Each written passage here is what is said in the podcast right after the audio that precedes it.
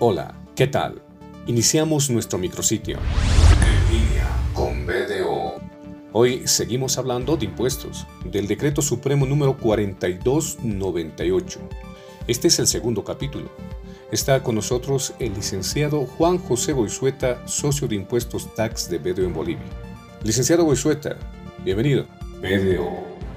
Nuevamente muchas gracias por este espacio que nos brinda la firma para poder eh, comunicar aspectos tributarios. Y si me permites, quiero agradecer a todas las personas, amigos, familiares, que eh, han dedicado parte de su tiempo en atender el primer podcast que salió la anterior semana y que lo han recibido de muy buena forma y manera. Eh, realmente gracias. Eh, sin ustedes no tendría mucho sentido la emisión de estos podcasts. Gracias y bendiciones. Usted está escuchando línea con BDO. Avanzamos en nuestro microespacio en línea con BDO. Licenciado, en un contacto anterior se habló del decreto supremo número 4298, que trata de incentivos tributarios y usted nos señaló que se emitieron reglamentaciones a dicho decreto. ¿Puede compartirnos sobre dichas reglamentaciones? En relación a tu pregunta, efectivamente se ha reglamentado el Decreto Supremo 4298.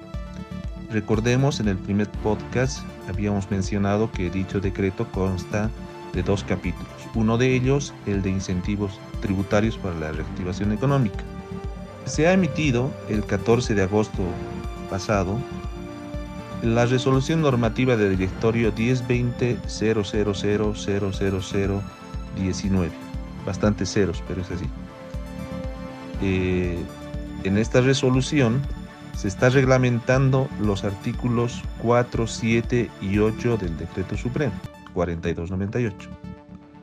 Ahora vamos a hablar específicamente del el artículo 7, el reglamento al artículo. Dicho artículo 7 del Decreto Supremo 4298 nos habla de que los sujetos pasivos pueden computar como pago a cuenta del impuesto al valor agregado el 50% de las contribuciones patronales pagadas, es decir, los aportes patronales. Estos aportes patronales, como bien sabemos, los empleadores llegan a pagar en porcentaje un 16,71% de su planilla mensual, de sus totales ganados. Pero la resolución normativa de directorio, yo la verdad hasta el momento no sé por qué, pero ha reglamentado y dijo que no es el 16,71% como base, sino solo hasta el 13,71%. ¿De qué consta este 13,71? Un 10% del aporte al seguro social obligatorio de corto plazo, es decir, las cajas de salud, un 2% aporte pro vivienda, un 1,71% de aporte prima de riesgo profesional. Eso suma los 13,71%. Hasta ahí está normado, está reglamentado.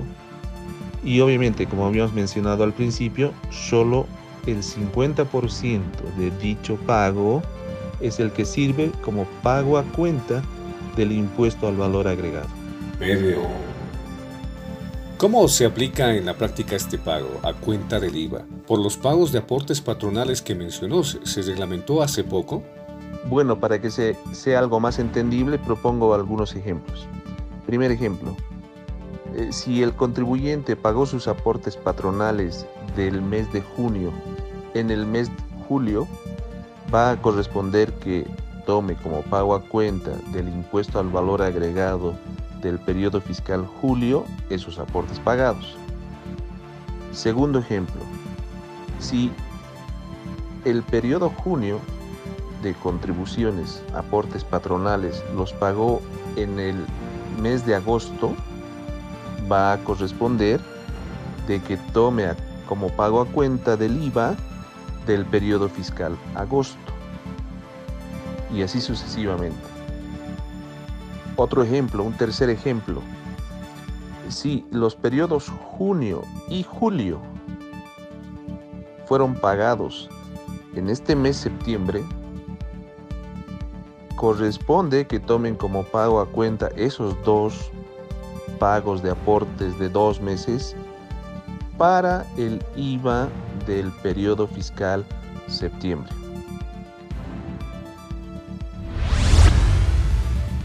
Licenciado Boisueta, ¿qué otros aspectos deben considerar los contribuyentes para que realicen de forma correcta estos pagos a cuenta del IVA? Así es.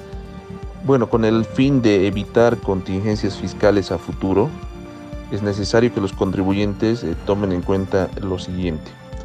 Primero, este beneficio tiene carácter excepcional y está vigente hasta el 31 de diciembre del año 2021.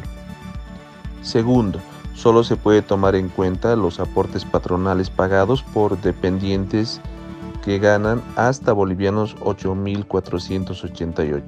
Tercero, no se puede acumular ni trasladar al periodo fiscal siguiente eh, los saldos de aportes patronales que no hayan podido ser considerados como pagos a cuenta. Un ejemplo, si el IVA del mes de agosto fuese mil bolivianos y mis aportes patronales fuesen 1100, no puedo trasladar 100 eh, bolivianos al siguiente mes.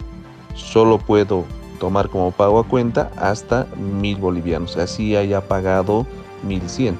Ese es un ejemplo. Por último, una vez que ya se tenga cuantificada la cifra que van a utilizar como pago a cuenta del impuesto al valor agregado, proceden a registrar esta cifra en el inciso F del rubro 3, casilla 621 del formulario 200 que ya ha sido modificado por impuestos nacionales. En esa casilla podrán registrar este 50% de aportes patronales pagados. Muchas gracias, licenciado Juan José Oizueta, por la explicación magnífica. La explicación del reglamento del artículo 7 del Decreto Supremo 4298 estuvo espectacular. Sin embargo, pueden aún seguir dudas en nuestros oyentes, la gente. ¿Cómo nos comunicamos con usted, licenciado Oizueta? BDO. Así es, Robert. Tienen en pantalla el correo electrónico al que pueden dirigir sus consultas, comentarios, algún caso en específico que necesiten resolver, con el mayor de los gustos vamos a responder. Nuevamente muchas gracias por la atención prestada y será hasta un siguiente contacto. Hasta aquí, en línea con PDO.